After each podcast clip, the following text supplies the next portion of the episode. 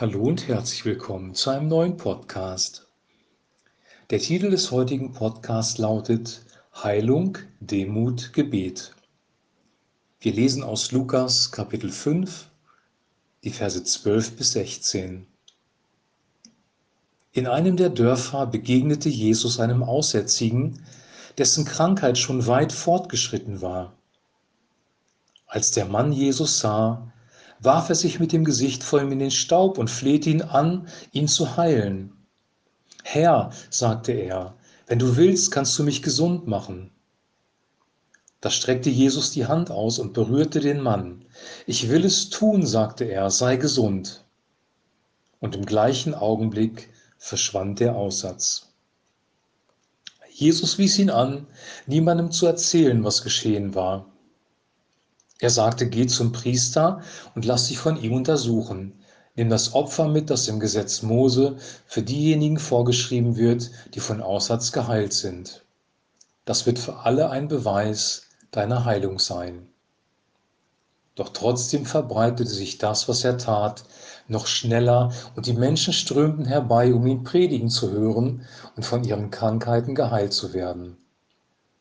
Jesus zog sich jedoch immer wieder zum Gebet in die Wüste zurück. Soweit der heutige Text.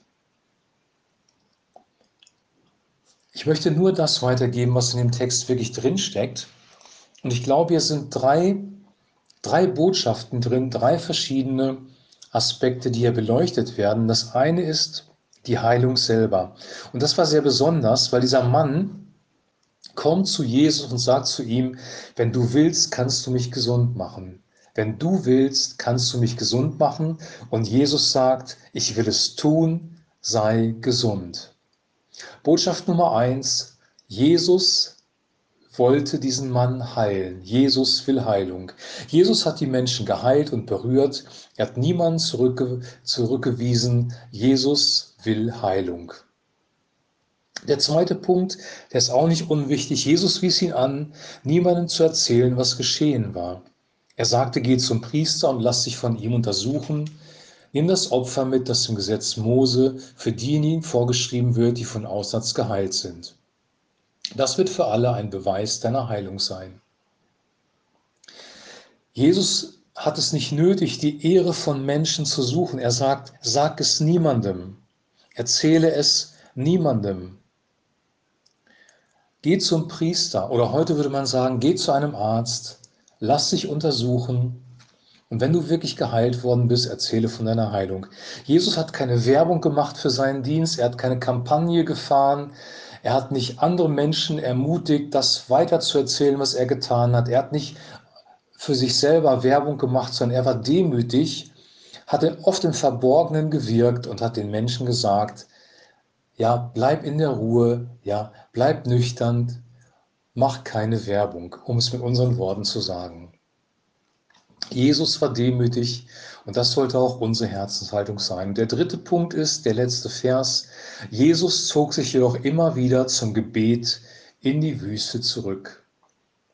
Wüste, stille Gegend, ein Ort der Ruhe, ein Ort, wo man für sich allein sein kann, ein Ort der Begegnung mit Gott. Jesus war immer in der Begegnung mit Gott und dort hat er seine Kraft bekommen, um wieder neue Zeichen und Wunder zu tun und in Vollmacht das Evangelium weiterzugeben.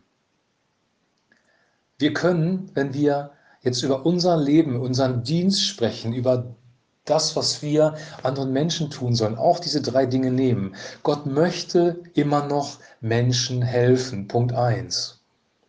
Unsere Herzenseinstellung soll auch eine demütige sein, denn Gott widersteht den Hochmütigen, den Demütigen gibt er Gnade.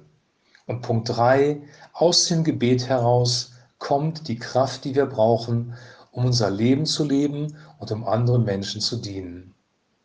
Wenn wir diese drei Punkte beherzigen, dann werden wir in unserem Dienst wirklich ja, sinnvoll vorangehen. Wir werden andere Menschen berühren. Der Fokus wird nicht auf uns sein. Wir suchen nicht unsere eigene Ehre. Wir geben Gott die Ehre. Und wir wissen, dass alles, was wir haben, aus der Kraft des Gebetes, aus der Kraft der Gemeinschaft mit Gott kommt.